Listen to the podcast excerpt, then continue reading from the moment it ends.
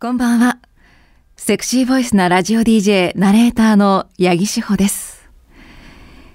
2回目の放送になるハイヤーハイヤー火曜日。2回目といっても、初回の放送の収録前に収録していますので、初回の反応が全くわからないままお届けしています。とっても不安です。しかも初回結構緊張してしまって、あの、まあ、セクシーボイスとか言っているんですけれども、皮を剥けばただの人見知りの陰キャですので、初めての空間で初めて会う人と自分をそんなにさらけ出せるかっていう話なんですよ。頑張ってさらけ出したと思うんですけどね。いかがだったでしょうか？さあ、このハイヤーハイヤー、毎週火曜、水曜、木曜の3曜日、動画オーディションを勝ち抜いたパーソナリティ3組が日替わりでお届けする夜9時から9時30分までの番組です。毎週火曜日は私、セクシーボイスなラジオ DJ、ナレーターの八木志保が担当します。あの、東京から私はこの CBC ラジオさんにご縁をいただいて、名古屋に半年しばらくね、定期的に来ることになるんですが、まあ、今回収録、まあね、これ1本目と同じ日に収録してるんですけれど、今回初めて名古屋 CBC ラジオさんで収録ということがあるので、前日に名古屋に入って一泊してこの放送収録に臨んでおります。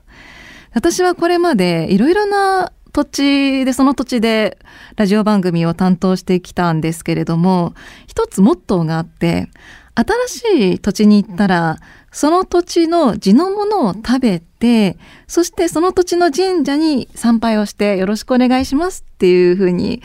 お願いするっていうのを決めてるんですね。ね大和なでしこいい女って感じなんですけど。で今回もあのその前日なのでこの収録の昨日前日の夜にはなるんですけれど一人であの栄駅の近くにご飯食べに行ったんですね。でうなぎをこう食べたんですけれど私が座ってる席の目の前に20代ぐらいの男性2人組が座ってたんですよ。でまあ、あの、結構前だ、目の前というか、会話が聞こえるぐらいの距離感だったので、で、どうやら、男性の、まあ、片方の方が、既婚者らしくって、で、あの、早速もう席に着くなり、夫婦間の悩み事を話し始めたんですよ。あらら、私に向けて合わせてきたっていう。私が明日こういう番組をやるから神様見てるわーってお祈りしてよかった。エロの神様ではないんですけどね。神様見てるなと思いながら、その男性の会話を聞いていたら、どうやらもう奥さんとセックスをするのが辛いと。あの前儀がしんどいんだと。するなら即入れて即出したい。でも奥さんを満足はさせたいっていうふうに話をしていて、で、あの、聞いている中で、うーん、これはこれは、と思いながら で、その会話のやっぱり行き着く先っていうのは、まあ、浮気したいになっちゃうんですよ。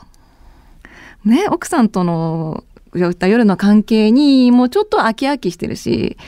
もう浮気したい、バレなかったらいいんじゃないかみたいな会話に、まあ、こうなってしまっていて、私はね、そこで聞いてて思ったのは、本当に、あの、セックスのことを一方的にしか考えてないなって思ったんですよ。あの、セックスっていうのは男性が一方的に頑張って終わるものだと。でもしかしたら奥さんとコミュニケーションを取ったら、奥さんはこうしてほしいとか、逆に奥さんがこう、いろいろ男性側にしてくれることだってあるわけじゃないですか。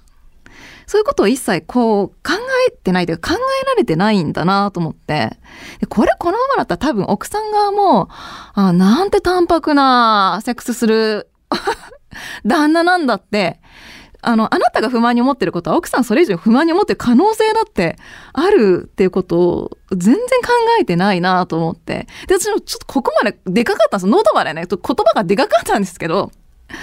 あの、なんでしょうね。あの、私が多分おそらく会話聞いてるってことを察知して 私は多分ね、目バッキバキで聞いてたと思うんですよ。面白い話してるわみたいな感じで。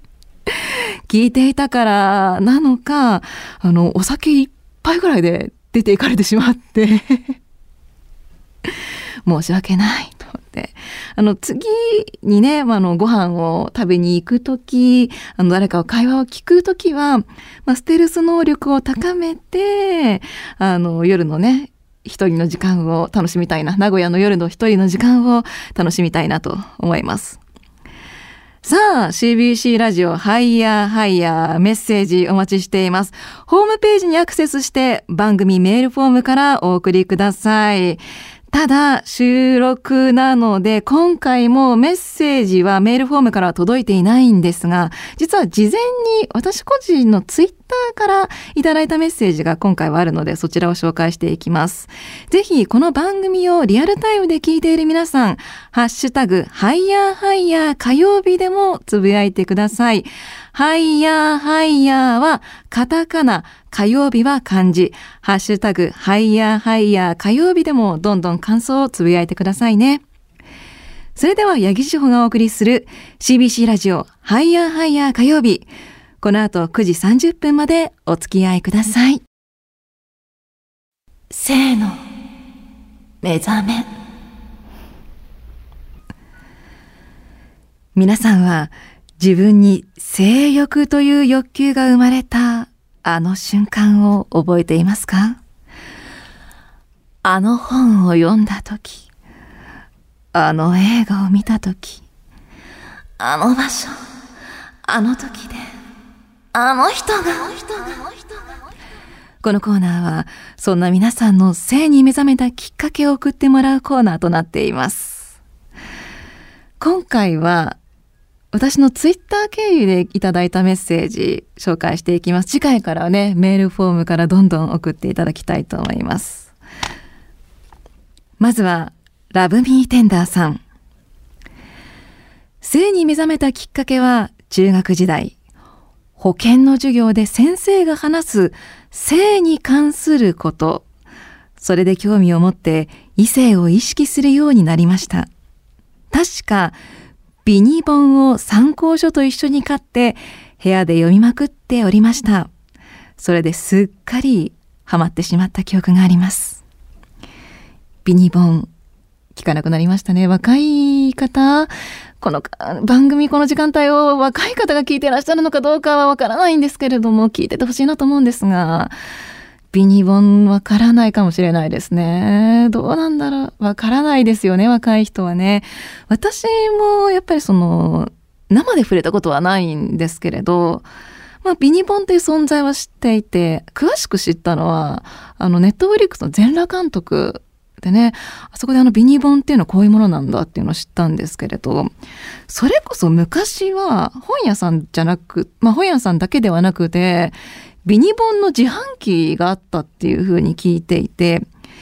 で、こういうビニボン、まあ、エロ本の自販機ってもうすっかりなくなりましたよね。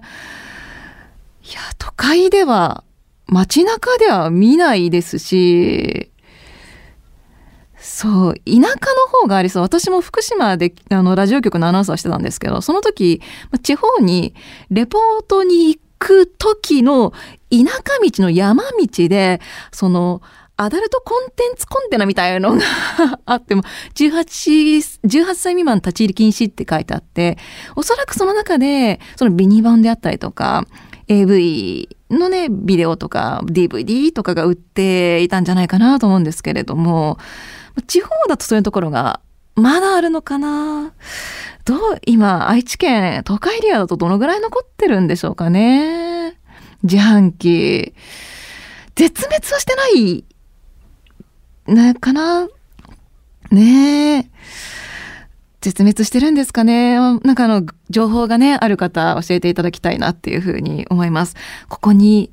い、あの、何年前までありましたよとか、現存していますとかね、教えてください。続いての性の目覚めのメッセージ。今井舞さん。テレビで見た洋画でした。エマニエル夫人です。今では R18、譲っても R15 のはずなのに、当時夜9時から普通に放送されていました。あ見たことないんですよ。ただ私の世代でもお昼のその映画なんとか劇場みたいのに放送されていたかな。私自身は見たことないんですけれどもあの大地さんはねディレクターの大地さんはあの見たことがあると。地上波で見たことがちょっと記憶定かじゃないけれどもうんああそう女性がね性に目覚めていくお話 見ますはい。見る機会が、愛のコリーダもね、あの、ちょっと先ほど話の流れでご紹介いただいたんですけど、そういうのから私はだから性に目覚めてないっていうことなんですよね。続いてタスクさん。小学5年の時、同級生の姉、中2の友達にいろいろ教えてもらいました。短いメッセージ。だけれどすごく想像させられるメッセージですね。いろいろ何をどうやって教えてもらったのか。この短さになんか全てが物語っているというか、この短さだからこそ伝えるものがあるなと思ってね、このメッセージ紹介しましたけどね。名文ですね。同級生の姉の友達にいろいろ教えてもらいました。ねえ。あの場合によってはちょっとね今は危ないかもしれないので気をつけていただきたいと思いますね。はい。さあ最後こう匿名希望の方なんですけどこんばんは。記憶が正しければですが小学校5年生ぐらいに某アンゼミの付録にあった保健体育の教科書みたいな本がきっかけだったような。第二次成長やら射精やらいろいろ書いてあったんですよね。じゃあどれぐらいすれば射精するのかを検証したこともありました。最初は特別目覚めるという感覚ではなかったけれど、徐々に目覚めていった感じです。小学校6年生ぐらいだったかも。あとは小学校4年生ぐらいの時に親とお昼ご飯を食べに行った時店に置いてあったフライデーを読んだらヌードのグラビアがありました。特に何も言われなかったなというかまだ成長していなかったから考えられなかったのかもしれません。余談ですが中学校の頃私は男同士の下ネタは苦手意識がありました。よく話せるなぁと思いながら聞いていました。いや、興味はめちゃくちゃあったんですが、セックスにも興味あったし、早くしたいなぁと思ったけど、中学校2年生ぐらいに、いや、中高あたりじゃ早いなぁと思っていたお礼でした。ということで、長文のメッセージありがとうございます。まあいろいろね、あの、このメッセージは、あの、深掘りたいことがありますよね。ボン、ゼミの付録にそんなのあったんだっていう。確かに、その、私もなんとかゼミやってたんですけど、付録の雑誌って結構攻めてた内容で、当時はなんかユーマとかもまだとか心霊とかも流行っていて怖い話とかも流行ってたからそういうのも乗りつつもしかしたらそういうこの大人向けというかまあ性教育的なコンテンツも載っていたのかなって私はね記憶にないんですけど、まあ、世代もちょっとね匿名希望の方とは違うかもしれないんですけど。まあ、それで自分でこう試して自分の体で試してみて、まあ、素直な反応ですよね男性としての目覚めていったっていうのとあとそのお店に置いてある雑誌で目覚めるっていうのはすごいあると思うんですよ。私もまあ今回この性の目覚めっていうコーナーは、あの私からね、ちょっと提案をさせていただいたんですけど、私自身が何で目覚めたのかなって考えた時に、いろいろきっかけはあって、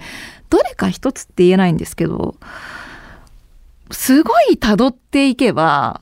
あの、父親に連れて行かれた、あの、床屋さんで読んだ、うるせえやつらだったかもしれないなと思ったんですよ。小学校ほんと低学年で、うるせえ奴らね、高橋留美子さんの大名作ですよ。で、あのね、ラムちゃんがやっぱ水着のような格好で出てきて、あれも結構エロコメディっていう感じもあったと思うので、そこで、あ、こんなまず小学校まだ低学年とか幼稚園ぐらいだから結構その表現にドキドキしてしまってやっぱそれが一つ性の目覚め私漫画が性の目覚めになったものが多いかなとあと少女漫画っていうのもね結構直接的な表現もその小学生を産むんですけどっていう作品でもあったりするのでそういう漫画作品かな。であの大地さんもね漫画だったっていう話でしたよね。ジャンプの合図、世代を感じますね。まあ、ジャンプは結構定期的にちょっと、あのね、あの、エロなね、漫画、エロコメみたいのトラブルとかね、載ったりするのでね、そこで目覚めた、今ジャンプは女性も読みますしね、人は多いかもしれませんね。さあ、このコーナーでは皆さんの性に目覚めたきっかけ募集しております。メッセージは CBC ラジオハイヤーハイヤーのホームページにアクセスして番組メールフォームからお送りください。漫画これタイトルがシンプルなんで自分の中でもっといろいろパターンを研究してくればよかったなと思ってこれ次回以降すごいパターン考えてきますね。セリフ、擬音語、それらを使いストーリーや自己表現を可能にする表現方法、漫画。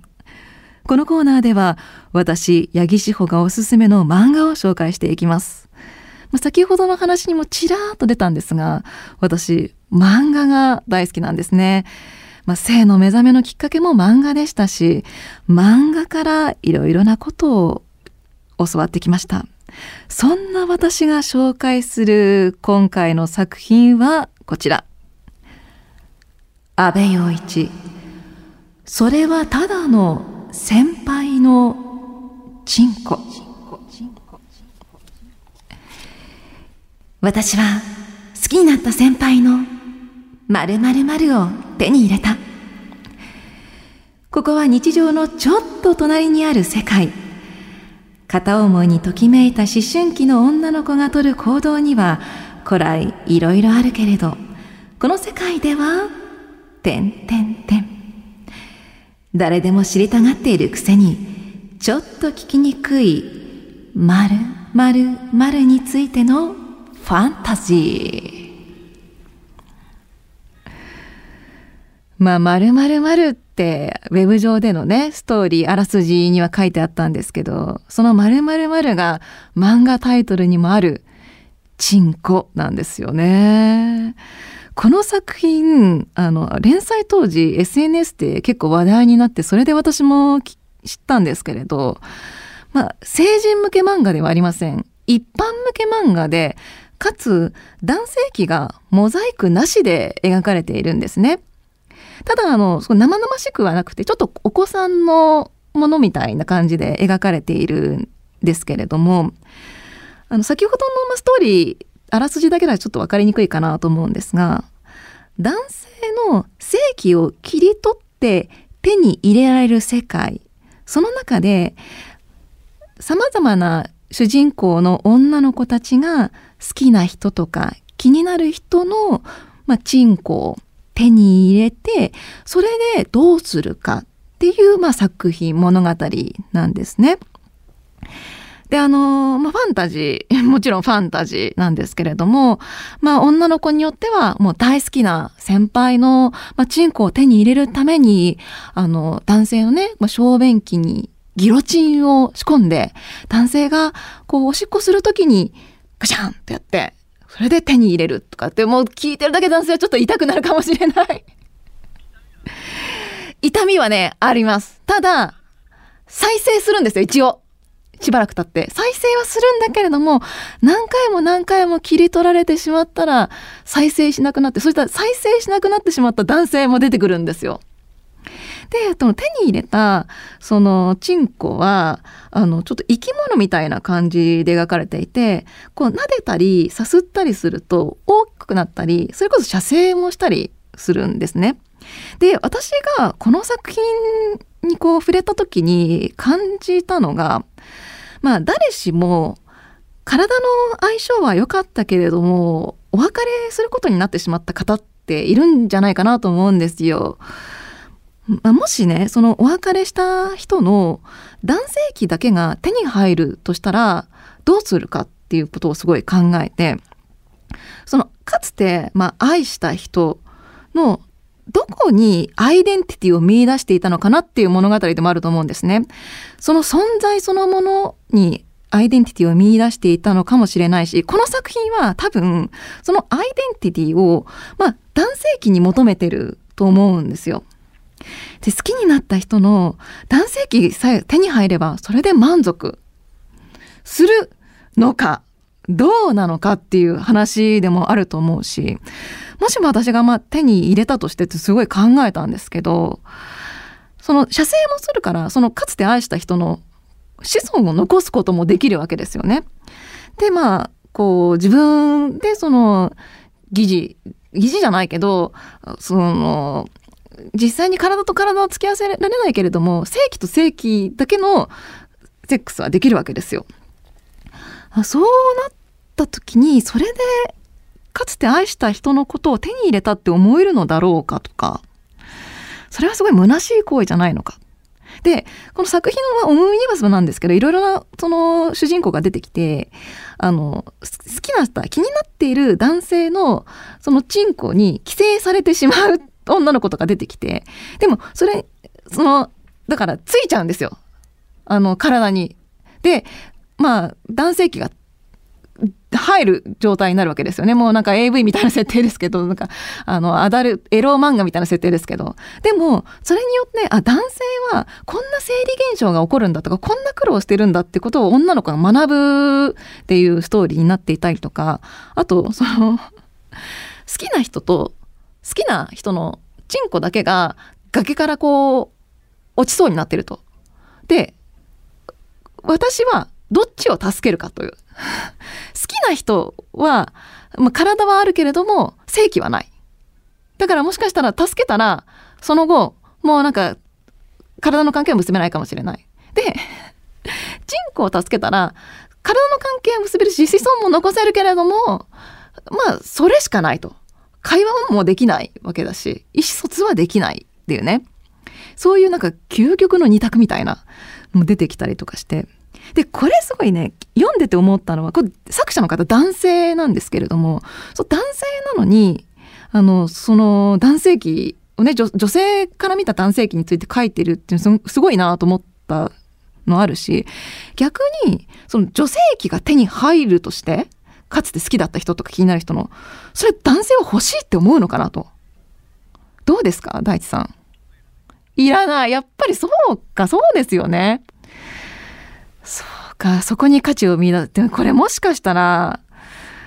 女性は欲しいって思うかも。それはなんかその、やっぱ繁殖とか生存本能とかを考えて欲しいっていう人が出てくる気がする。だからこれはなんか男女の違いで、あの話、このもっと盛り上がりそうだなというふうに思いました。あの、こちらですね、単行本ちょっと昔の作品なので手に入るかわからないんですが、あの、ウェブで、オンラインでね、読むことができます。あの、多分内容とか何も主声とか入ってないで読むことができると思いますので、気になる方、見てみてください。ということで今日は、安倍陽一さん、それはただの先輩のチンコをご紹介しました。次はどんな作品をご紹介するのか、こうご期待。さあ、それではエンディングの時間になりました。2回目の放送いかがでしたでしょうか？まあ、かなりストレートなね、単語が飛び出す番組ということはもう分かったかなと思うんですけれども。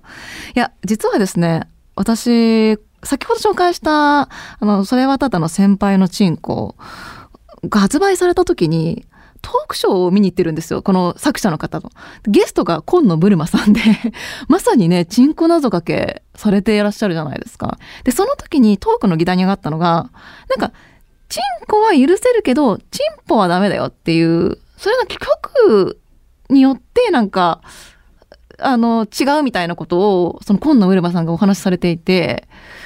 で、確かになんかその人によってどっちがいいかっていうか聞こえ方って違うのかなと思ったんですけど、CBC ラジオさん的にはどっちが NG ってありますか？あ、どちらも OK。おー !OK。いやー、ここで番組をするために私は生まれてきたのかもしれない そうなんですね。まあでもね、あの、できるだけ私は男性器っていう風に言っていきたいなと思います。そこで弾くって感じですよね。さあ、明日のハイヤーハイヤー担当はお笑いコンビ、スナイパー祈祷のお二人です。で、この流れでスナイパー祈祷っていうね その意味にしか聞こえなくて ちなみにお二人まだ若いということですけれども、20、28か。10歳下？年上のお姉さんってどうなんですかねお好きですかねね、番組ではメッセージお待ちしています。CBC ラジオの番組ホームページにあるメールフォームから送ってください。そして、ハッシュタグ、ハイヤーハイヤー火曜日、ハイヤーハイヤー火曜日でも感想、コメントをつぶやいてくださいね。それでは、ここまでのお相手は、セクシーボイスなラジオ DJ、ナレーターの八木志保でした。次の夜に会うまで。